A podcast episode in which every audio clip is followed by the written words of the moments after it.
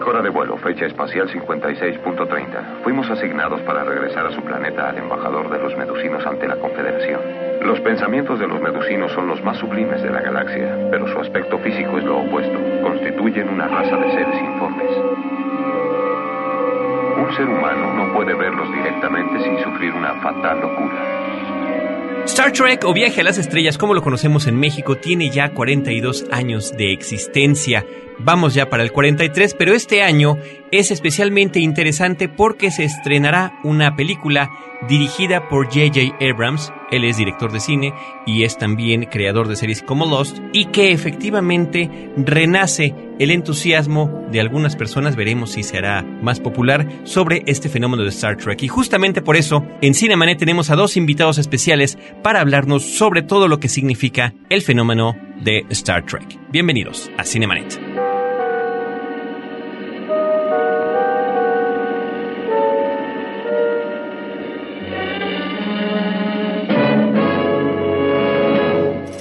El cine se ve, pero también se escucha.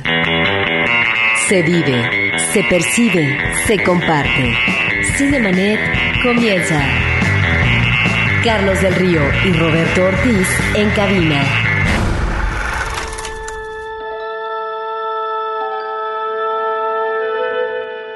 La conquista del espacio. El gran reto. Estos son los viajes de la nave Enterprise.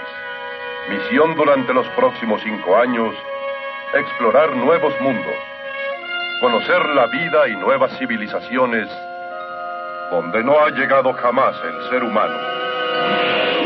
Viaje a las estrellas.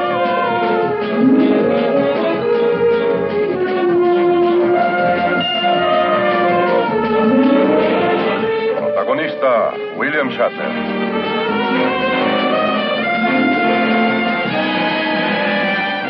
Leonard Nimoy como el señor Spock.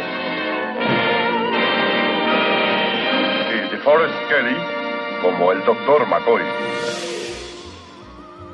www.frecuenciacero.com.mx es nuestro portal principal donde tienen ustedes la posibilidad de encontrar diversos programas de contenido en podcast. Este es el de cine y yo soy Carlos del Río y les doy la más cordial bienvenida, pero quiero darle también la bienvenida a dos amigos y compañeros en estas lides del gusto cinematográfico y televisivo, además amigos con los que hemos coincidido mediáticamente en diferentes ocasiones. Uno de ellos ya estuvo como invitado a propósito de su trabajo como guionista en la película dirigida por Gustavo Moeno, Hasta el viento tiene miedo, ya tiene otra película también en su eh, faceta de guionista. Me refiero a Mario Sekeli, él es crítico de cine, también es profesor universitario en un par de universidades con materias que tienen que ver sobre el cine y está encargado de los comentarios cinematográficos en W Radio, además de escribir en revistas como GQ y Cine Premier. Estimado Mario, bienvenido. Gracias, Carlos. Es un placer estar aquí contigo y con tu audiencia para platicar de Star Trek. Muchísimas gracias. Sobre todo, la intención de invitarte es eh, que ambos somos fanáticos de este fenómeno, Sí, entre muchas totalmente. otras cosas, ¿verdad? Habrá que decir que,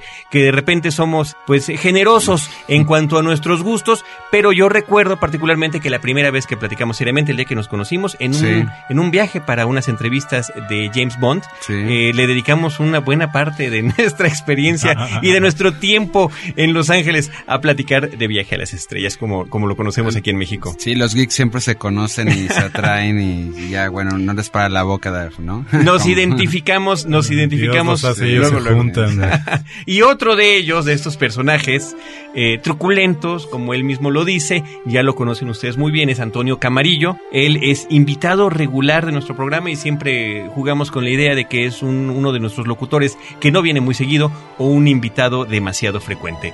Antonio también es crítico cinematográfico, también está trabajando ya en un guion que ahí va en su sexto tratamiento, si no, si no me dejas equivocarme. Pues eh, oficial, porque a pedacitos, quién sabe cuánto, Ahí vamos. cuánto le habíamos reescrito ya. Pero sí, muchas gracias como siempre, Carlos, por la invitación. Siempre es un gusto venir a platicar contigo. Muchísimas gracias. Y bueno, Mario también. Es la primera vez que coincidimos aquí en la cabina. Pero Vamos a ver cómo funciona. A ver cómo- Colaborador también de la revista Cine Premier. Ustedes Claro. saben que, que tanto Roberto Ortiz, que no está en este programa, como un servidor, escribimos en esa revista. Y bueno, eso también Somos crea premier. Sí, crea un vínculo especial además, Sí, porque sí, estamos, sí. estamos cubriendo desde diferentes eh, trincheras para una misma revista y a veces para otros medios, ¿no? Sí. Pues nuestro gusto, nuestra afición por el cine. Pero el día de hoy vamos a encaminar todo esto hacia las expectativas que tenemos por esta nueva película que viene de Star Trek, que va a ser lo que se conoce como precuela, aunque la palabra aquí en nuestro país no exista. Va a ser una historia que ocurre antes de los acontecimientos que ya vimos de Viaje a las Estrellas en la serie original, cuando son unos jovencitos los personajes del Capitán Kirk, de Spock, Uhura, en fin, toda la gente que habitaba el puente del Enterprise y de cómo se conocen y cómo es que llegaron a estar en esta legendaria nave espacial. Así que lo que hoy haremos será hablar sobre esta serie, sobre Star Trek, que así se llamaba simplemente, y bueno, ya como referencia, como tuvo muchos spin-offs en, televisión y en películas, creo que ya merece y se utiliza de manera normal el apelativo la serie original, Star Trek The Original Series, una serie que se transmitió originalmente entre el 8 de septiembre de 1966 y el 2 de septiembre de 1969 a través de la cadena estadounidense de NBC. 79 episodios, Mario y Antonio, que de alguna manera marcaron lo que tiene que ver con el fenómeno de la ciencia ficción, de los viajes intergalácticos y demás en cine y televisión.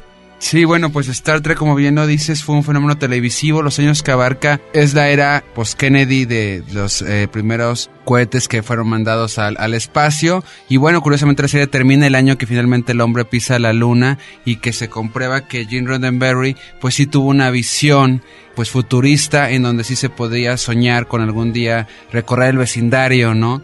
Roddenberry nos vende esta idea de que los planetas que conocemos, nuestro sistema solar, es el vecindario cercano y que algún día se va a poder abandonar el vecindario con una nave intergaláctica que viaje a velocidad warp y que nos lleve a otras galaxias en donde vamos a conocer así que a los otros vecinos, a las otras culturas y que vamos a fraternizar o enemistar con alguna de esas criaturas, ¿no? Pero en principio era fraternizar. ¿no? Exactamente. Es la idea original. Serán pocos o serán algunos los que estarán en contra, pero habrá que convencerlos de alguna forma, ¿no? Sí, y bueno, y básicamente trae este concepto de unión y fraternidad intergaláctica, como bien dices Carlos, a través de la Federación de Planetas, ¿no? Y hablar de un futuro, él, decía que donde ya se había, la humanidad había vencido las guerras y las enfermedades, y lo único que le quedaba era explorar, ¿no? Un poquito como este sueño griego de, de dedicarse a estudiar, investigar y analizar y vivir el arte y demás, y la exploración, y este, no hay una urgencia por descubrir ninguna cura, ni una urgencia por,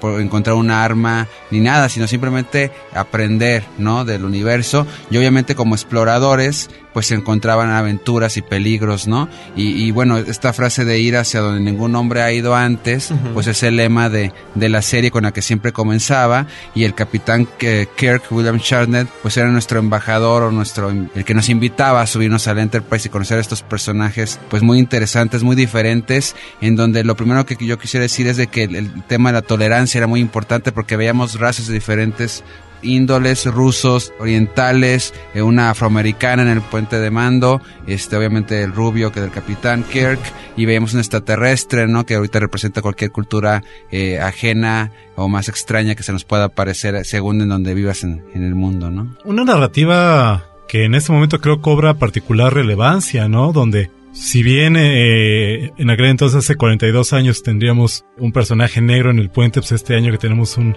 personaje negro también de color por En primera puente, vez en otro puente, en un puente un poco más importante, este, pues creo que tiene una relevancia particular, ¿no? Para mí, digo, lo hemos platicado antes, eh, la serie original de Star Trek llega en un momento que es eh, eh, como de consolidación, siento yo, de la ciencia ficción en los medios populares, en el cine, aunque en este caso no estamos hablando eh, de cine específicamente con la serie de televisión, y en la televisión también, ¿no? Porque, bueno, de alguna manera, el referente inmediato anterior de este movimiento que yo siento que es importante porque tiene una carga social muy importante también, viene a la mano con este movimiento de los derechos sociales, de reivindicación de los derechos civiles, de la lucha de los negros, etcétera. Pues es la, la ciencia ficción de los 50, creo una ciencia ficción, creo yo, mucho más, si no infantil, por lo algunos ingenuos, ¿no? De pronto había este importante peso sí, de la, de la amenaza atómica, siempre estaba la sombra, la sombra roja, podemos decir, del comunismo ahí detrás. Y eso era lo que de alguna manera formaba la ciencia ficción. Pero en la década de los 60 estamos hablando de alguna manera de una serie de procesos que desembocan en películas tan importantes, hablando de cine como 2001,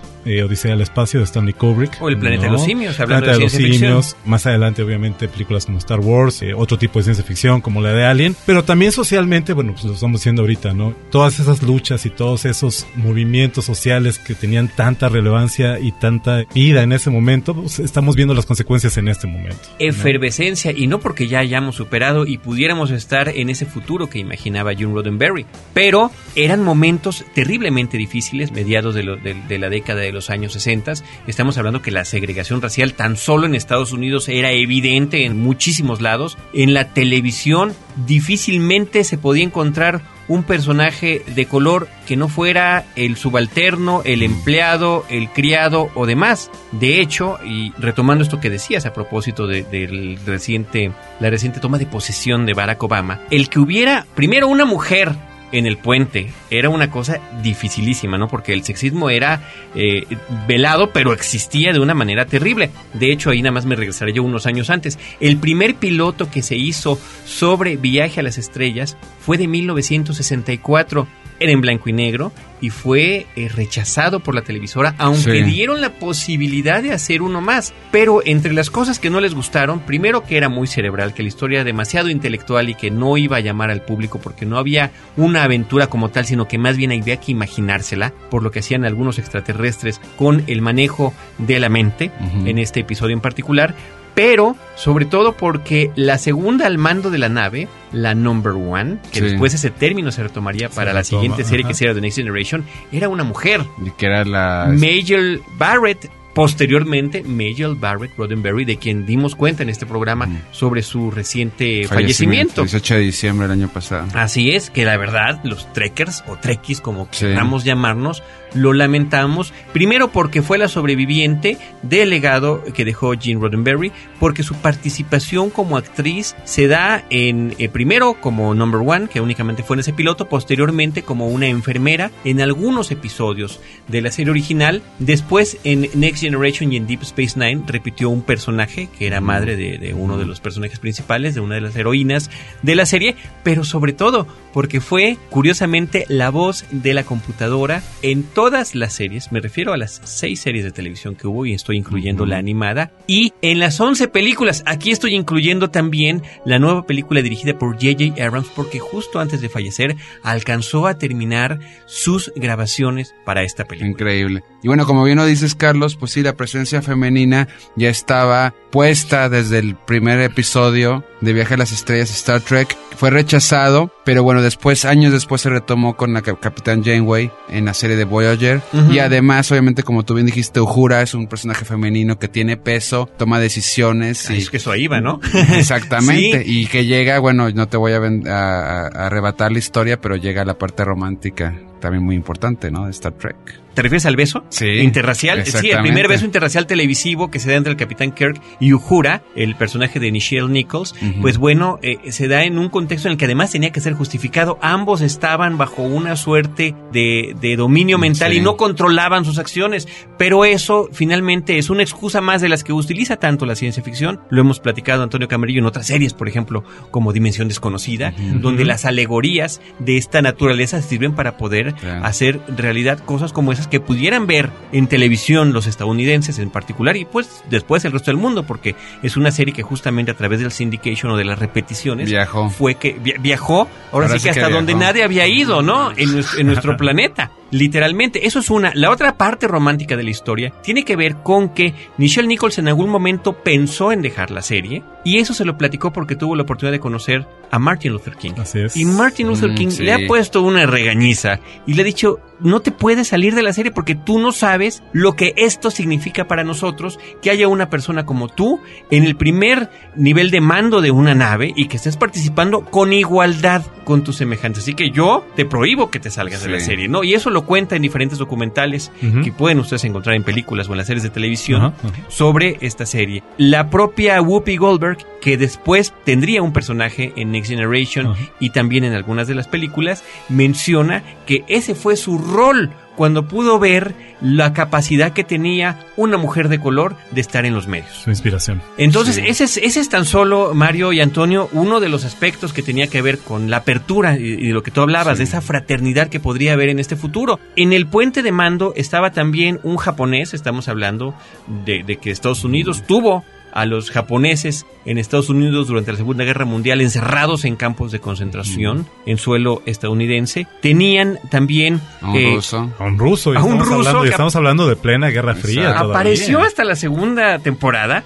y se rumora por allí que pudo haber sido un comentario del periódico Pravda que Ah, dijo mira. cómo es posible, pero es un rumor Ujú. que eh, porque dicen bueno y cómo lo vieron, ¿verdad? cómo cómo lo vieron, pero pero el, el hecho de tener a esta población interracial y con el extraterrestre como le mencionaba Ujú. eh, Mario, Está- pues te estás era brincando al escocés también. también. al, al escocés, bueno, cómo no, y, y- Sí, y- representante nos del viejo faltó- mundo Nos de- faltó un mexicano por ahí, ¿verdad? Un latino. Que, que estoy seguro que hoy en día, y estoy hablando, eso se explica un poco, creo yo, por, por cuestiones geopolíticas del momento, pero hoy en día hubiera habido, obviamente, un mexicano en el puente de la Star Trek. No, ya ha habido, ya ha habido latinos, ¿no? Inclusive en Voyager hay una mitad latina y mitad de Klingon, ¿no? Sí. Los Klingons y los Romulanos, que hermosísima, que además eran los antagonistas de la serie y que lo siguieron siendo Sí. durante mucho tiempo a lo largo de las Y diferentes que también mutan, también mutan un poquito, ¿no? Porque la, la imagen Sí. del Klingon en un principio era como Bueno, es que el como- Klingon era como el ruso en ese sentido. Exactamente. Era la cultura también igual de poderosa como la Federación de Planetas, Ajá. Pero que no se conocía mucho, que sabíamos, bueno, eh, ahí había una parte también como un poco como los bárbaros, ¿no? De la época romana, ¿no? Eran más este guerreros, A mí siempre se me, se me Y hicieron es- una imagen un poco como de los unos, porque incluso fí- Ajá. físicamente su imagen era como, como de orientales Sí. al principio, Y ¿no? Que por- luego eso cambió a empezar a usar como más actores negros y como más este eh, a, a- a- a cargarlo de aquel lado, no sin, sin tener una, una connotación racial ni racista. Claro. mucho Sí, menos, no, yo creo que si tenía una analogía directa era más con el asunto de, lo, de los rusos. En un Yo- principio yo definitivamente, no así como los romulanos con los chinos, o sea, Ajá. las- la, la amenaza roja en ese momento de, de en plena Guerra Fría. Ajá.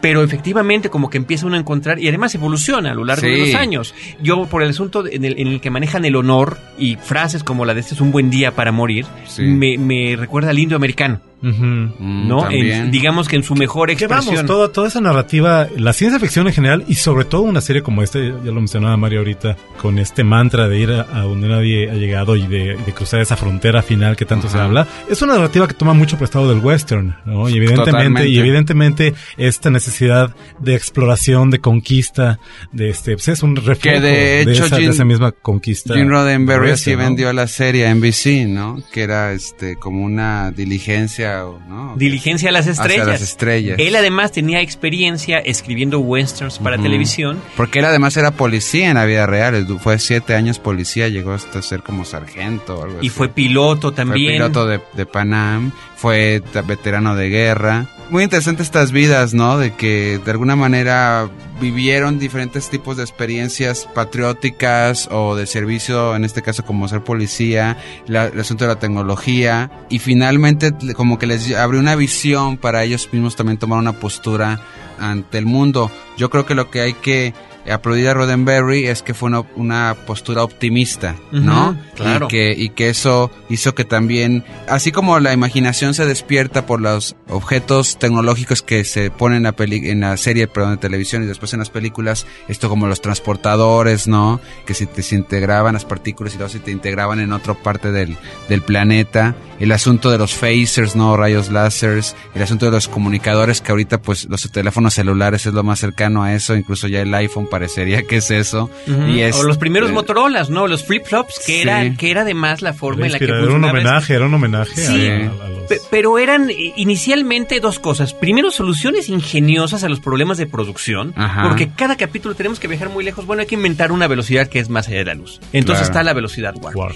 ¿Cómo vamos a hacer para que nuestros personajes de la nave principal se trasladen a cada planeta? Ni modo que salgan en una navecita. y- ¿Cómo le vamos a hacer? No, pues que se teletransporten. Sí. Entonces empezaron a utilizar cuestiones que ya existían en el universo de la ciencia ficción y las empezaron a aplicar porque si bien nada es nuevo de lo que presentan, no se había presentado de manera integrada a un público masivo. Hemos, hemos ya platicado antes, eh, Carlos, de la, de la influencia tan grande que, que todos esos eh, soluciones ingeniosas, todos esos inventos dentro de la narrativa de la serie han tenido pues, en nuestra vida cotidiana y en, y en los desarrollos científicos y tecnológicos reales eh, hasta nuestros días. ¿no? yo, no puedo evitar cada vez que llego a un centro comercial y las puertas uh, se abren solitas pensar que eso, claro. eso viene directamente de, de, las puertas automáticas. Star Trek, ¿no?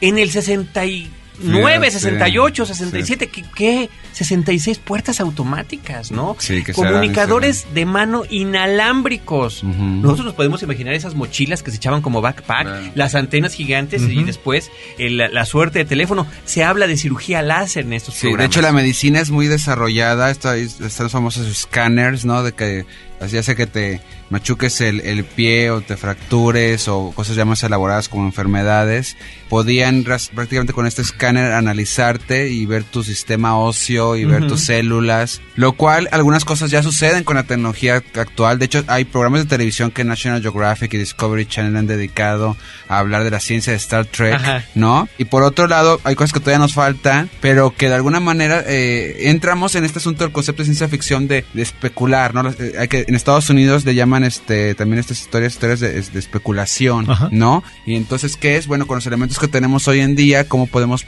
prever de que, será el futuro, ¿no? Y de alguna manera hay una frase que dice John Roddenberry que, que el hombre de hoy que ve Star Trek se está viendo a sí mismo en el futuro, ¿no? Y eso se está encontrando a sí mismo, ¿no? Y eso se me hace, pues muy, muy cierto, ¿no? La verdad, porque está, estás haciendo un universo muy cómodo para poder acomodar la tecnología de hoy, pero también con, con los avances que vendrán después. No, a mí me queda, a me queda clarísimo que más de un importante científico, inventor, eh, descubridor, empezó soñando sentado frente a una televisión a mediados de los años 60 lo que sería su vida. Y, fíjate qué, qué trascendencia y qué importancia una serie de televisión como esta, donde estábamos hablando de su influencia en la tecnología y en la ciencia, de su influencia en los movimientos sociales. Y este, vamos, le, acabamos de endilgar incluso al primer presidente negro de los Estados Unidos a la serie de televisión, ¿no?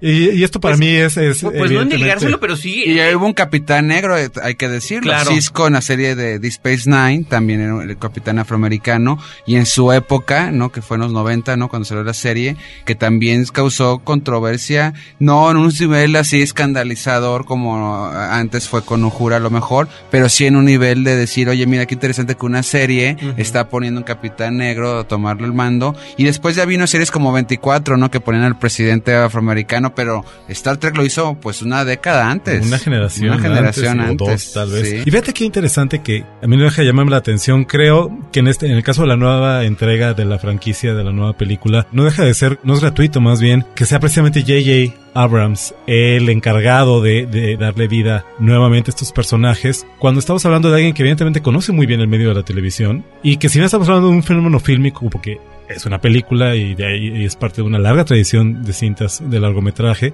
pues también se refiere a una serie de televisión que siento yo fue de las primeras que logró sacar provecho de una ventaja innegable que tiene el formato televisivo sobre eh, una película convencional, pues que es la continuidad que le puedes dar a una historia y a unos personajes a través de los capítulos, los episodios que sean necesarios. Y el arco de los personajes y el contexto y lo que hay detrás de las historias es de lo que vamos a hablar justo después de esta pausa. Aquí en Cinemanet estamos platicando con Mario Sekeli y con Antonio Camarillo sobre Star Trek, Viaje a las Estrellas.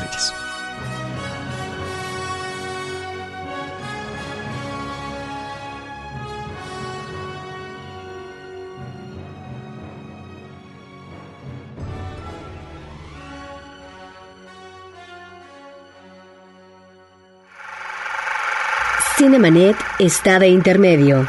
Regresamos en un instante. En la historia.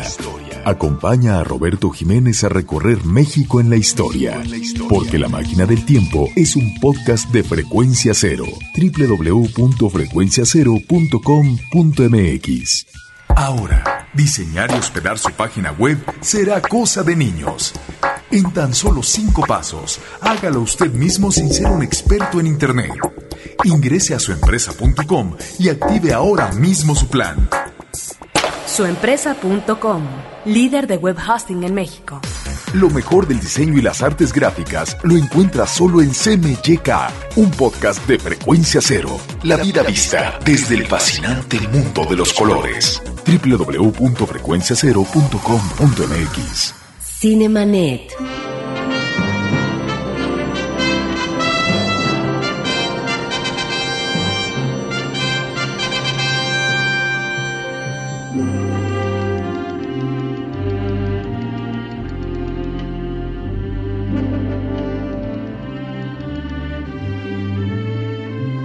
Continuamos platicando con Antonio Camarillo y Mario Sekeli. Comentabas algo muy interesante, muy importante diría yo, Antonio, sobre la posibilidad que hay en la televisión de darle continuidad, profundidad y seguimiento a el proceso que vive un personaje. Si bien no, no había esa continuidad rigurosa que hay hoy en día, ya es estándar en series como 24, por ejemplo. O la misma Lost. O la misma Lost de J.J. Abrams. Creo que funcionaba muy bien la forma en la que lo hacía Gene Roddenberry con este programa, porque realmente uno de los grandes hits de la serie era la forma en la que el público se identificaba con, con esta diversidad de personajes y cómo se relacionaban entre sí. El señor Spock, que era el extraterrestre mitad humano, mitad vulcano, que a través de, de, la forma en la que vivía su gente, que es a través de la lógica, tenía que interponerse siempre ante nuestra propia humanidad y definir algunas cosas donde de repente había que hacer sacrificios y ponerlo todo en blanco y negro o en, en, en un... En una práctica práctica, ¿no? O sea, representaba Spock la lógica y eso hacía muy interesante porque de alguna manera siempre le está cuestionando al capitán no solamente las decisiones que está tomando, sino también su perspectiva ante la vida, su manera de, de comprender una situación, una problemática social o religiosa o moral. Siempre, siempre Y- proporcionando un contrapunto, ¿no? Por- Una- exactamente. Una, visión un poco Y externa. eso hace que es muy interesante porque yo creo que la, la, la gente, bueno, lo padre de la serie es que puedes conectarte de diferentes maneras, ¿no? Pero vamos a suponer, en general la gente podría conectarse primero por el sentido de aventura, del espacio, de exploración, y después encontrar con estos personajes que eran muy interesantes entre sí. Y yo creo que después evolucionó tanto esto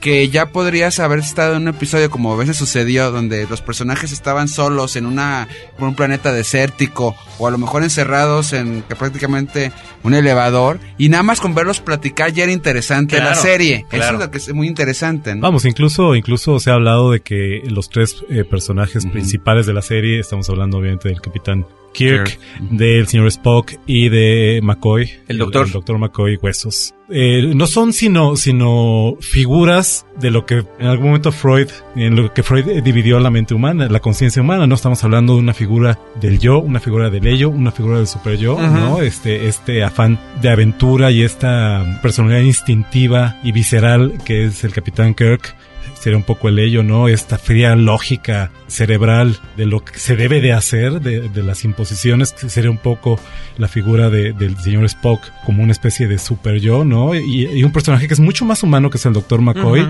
un poco entre los dos mediando siempre y encontrando siempre ese justo medio, ¿no? Donde, donde se resolvían, como se resuelven eh, en la teoría psicoanalítica, pues los conflictos en la mente, ¿no? A mí me acaba de sorprender mucho. Hace poco vi una caja que acaba de sacar Paramount en DVD sobre los mejores episodios de cada capitán. Ok. Y está el episodio favorito de William Shatner eh, sobre su serie de Star Trek. Es The City of the Edge of Tomorrow, la ciudad al- al filo del, del mañana. Y es una ciencia ficción pues muy dura, ¿no? Eh, porque todo sucede en una... se tra- teletransportan al pasado, en esta sucede la Segunda Guerra Mundial. Kirk se enamora de una mujer samaritana, que Joan es Joan Collins. Collins, que es de la guapa Joan Collins. Y resulta que viendo esta máquina Spock, eh, porque pueden ver lo que va a pasar en el futuro, descubren de que si esta mujer tiene que morir para que el futuro, do- donde sucede ya la Federación de Planetas y demás, suceda, y que si no muere, entonces el futuro se va a alterar y tiene algo que ver con que los nazis dominen al mundo Ganaron la Segunda Guerra ganaron la Mundial. Segunda Guerra Mundial. Entonces hay, una, hay un problema moral, un problema muy, ahora sí que la ciencia ficción dura, en donde Kirk tiene que decidir y, y Spock le dice, bueno, es que ya sé que estás enamorado y que me duele decírtelo, pero esa mujer, hay dos futuros que yo estoy viendo aquí. Uno es en donde ella vive, pero el futuro no sucede. Y dos, donde la atropellan y entonces muere y entonces el futuro eh, se salva a Estados Unidos y el mundo y demás, ¿no? Y- El efecto mariposa. el efecto mariposa. Y finalmente llega McCoy a la ecuación también, que él es el que no sabe esta, estos factores, pero es el hombre que está sensible ante el asunto. Y finalmente cuando llega el momento en que esta mujer tiene que ser atropellada, es impactante, pero dejan que la atropellen enfrente sí, de ti. sí, sí. Y este dices tú, pero esto es una serie de los 60 y es para televisión prime time familiar. Qué interesante, ¿no? Que se la hayan jugado, que hayan tenido los tamaños ahora sí para hacer un episodio donde puedes dudar del héroe y de las decisiones que toma el héroe, que incluso el héroe al final acaba diciendo, bueno, habré tomado la decisión correcta, pero tú sabes que en el corazón están buscando el bien común y eso es lo que salva a los personajes. Y ese ¿no? era un tema recurrente, ¿no? En la serie siempre, siempre anteponer el bien eh, común al Sí. bien personal, que está muy bien ilustrado y muy conmovedoramente ilustrado en el final de la, de la primera secuela fílmica en la segunda película, La ira de Khan. La ira de Khan, desde que vaya un saludo a Ricardo Montalbán. Exacto, descanse, Ricardo Montalbán. descanse en paz. ¿No? Cuando hace el supremo sacrificio también. El señor el Spock. señor Spock, Sí. siempre en aras del beneficio común, ¿no? Y eso te conmueve de los personajes enormemente, saber que está... Ahí está la el verdadero heroísmo, ¿no? También hay un episodio también este que está Kirk en el que se llama Arena, también, que también está como un duelo, si no mal recuerdo, tipo gladiador, no sé. con- contra Spock. Ajá, y también él está diciendo, váyanse, o sea, si, si la nave se tiene que ir para ser salvada, déjenme aquí, ¿no? Y si tengo que morir también, o sea, es un, es un asunto muy de estar dispuesto a, a- a sacrificarse. Y hay una cosa que también quisiera mencionar, que también es un asunto de Star Trek, el- la Prime Directive, ¿no? La primera directiva, que tiene que ver con el asunto de no intervenir en las en las culturas que ellos conozcan, que también es muy valiente, ¿no? Este, digo, tú me corregirás, Carlos, si el Prime Directive surgió en la serie clásica. o Me si- parece que fue en la posterior, en pero, pero como consecuencia de, de todo lo que se había eh, eh, explorado en la anterior. Eh, La, la Prime Directive eh, tenía que ver con la no intervención, eso es así, Ah, sencillamente con culturas que fueran inferiores en tecnología. Pero fíjate, eh, Carlos, tú estás estudiando, tú eres un alumno de secundaria que está estudiando, por ejemplo, eh, eh, la invasión o, o no sé, la colonización española en América y estás viendo cómo te cuentan de que llegaron y tiraron a los ídolos y que pusieron su cultura, su religión y demás. Y estás viendo a la vez, te vas a tu casa y ves Star Trek Sí. y dices, bueno, es que en el futuro el asunto no es llegar y arrasar, sino es aprender y, y armonizar y no intervenir. Y después, eh, bueno, ese se vuelve lo- el eje de, de la, de la nueva serie de Next Generation, que no dudo que exploren algo en, en la nueva película, el asunto de qué sucede cuando cuando se tiene un poder y una tecnología tal que cuando llegas a una cultura a lo mejor inferior entre comillas, porque eso es lo que dice Tec- Star Trek, tecnológicamente inferior. tecnológicamente nada más, ¿no? Que a mí me encantaba la serie, cómo llegan a los planetas, hacen el escáner primero de cómo la sociedad y te dicen, bueno, esta todavía no llega a hacer la, al salto warp, ¿no? Entonces así las clasifican como los que pueden saltar ya al- A la velocidad la warp. velocidad warp y los que no. Y que también si nos imaginamos, si existen extraterrestres hoy este, en algún lugar, así nos pueden analizar a la Tierra, ¿no? Somos una cultura que todavía no damos el salto warp, todavía no salimos del vecindario y eso nos hace también ser más humildes y también decir, bueno, nos falta mucho por aprender, ¿no? Y todas son ideas que vienen de Star Trek. Yo creo que lo interesante de lo que estás comentando es eh, reflexionar sobre que se salieron con la suya para poder contar estas historias de este nivel y Sí. al mismo tiempo regresar a la, a la plática que teníamos sobre eh, los antecedentes de Gene Roddenberry, antecedentes de vida y también antecedentes como Sí. escritor y guionista televisivo, porque él se enfrentó una y otra vez a cuestiones de censura, cuando no, no podía hablar de discriminación racial, cuando no podía hablar de la Guerra Fría, cuando no podía hablar Claro. de tal o cual cosa. Al final lo, le da todo un matiz disfrazado de ciencia ficción y entonces descubre que pueden hablar absolutamente de todo y poner en las conciencias populares a través de un divertimento como es un programa televisivo cuestiones que nos invitan y nos seguirán invitando a la reflexión.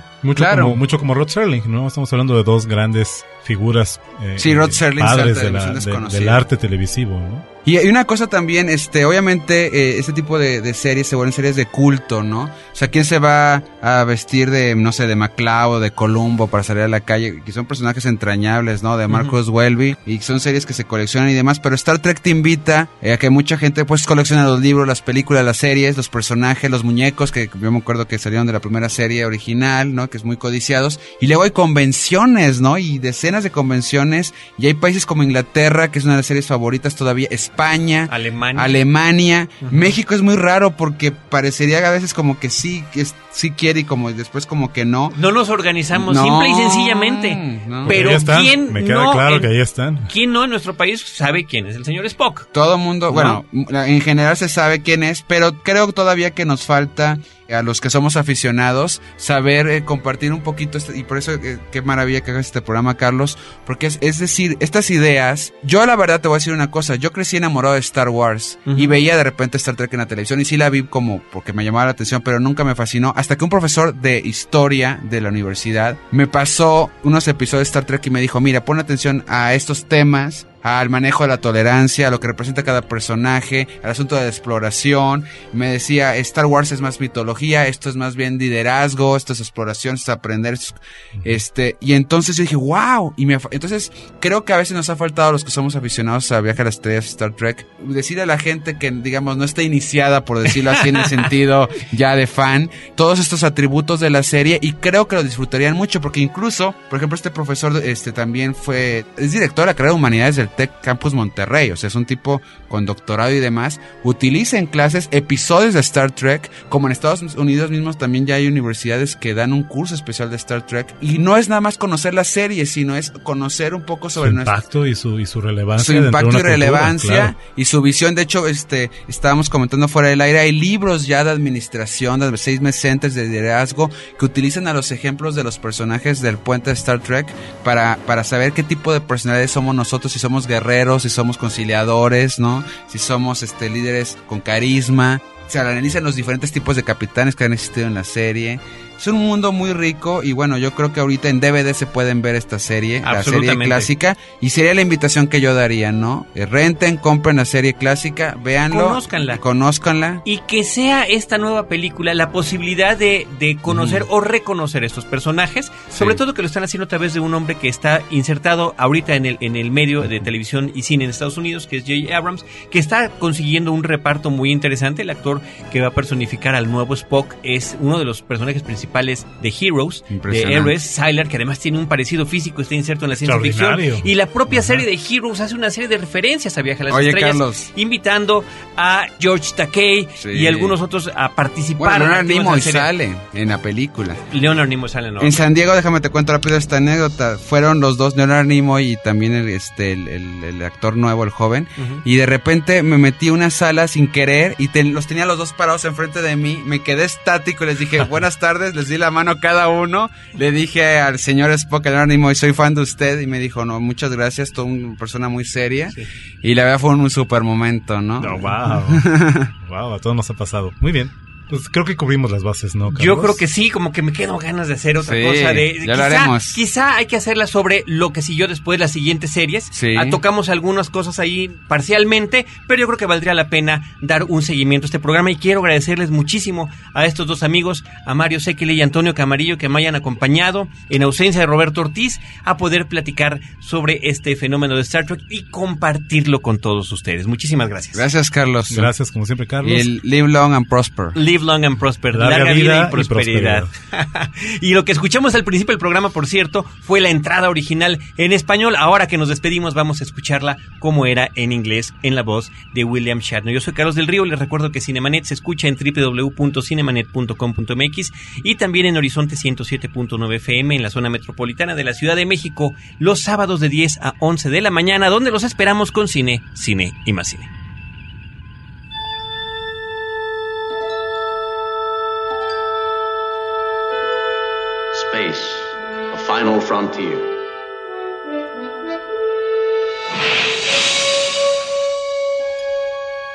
These are the voyages of the starship Enterprise.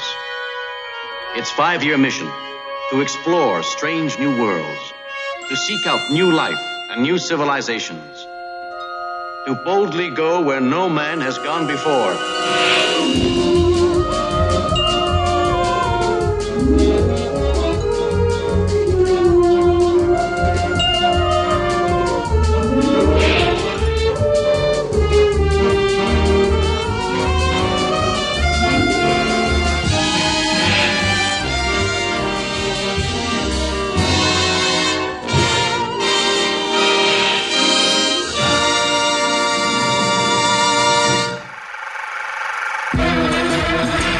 Cinemanet termina por hoy. Más cine en Cinemanet. Frecuencia Cero, Digital Media Network, www.frecuenciacero.com.mx. Pioneros del podcast en México.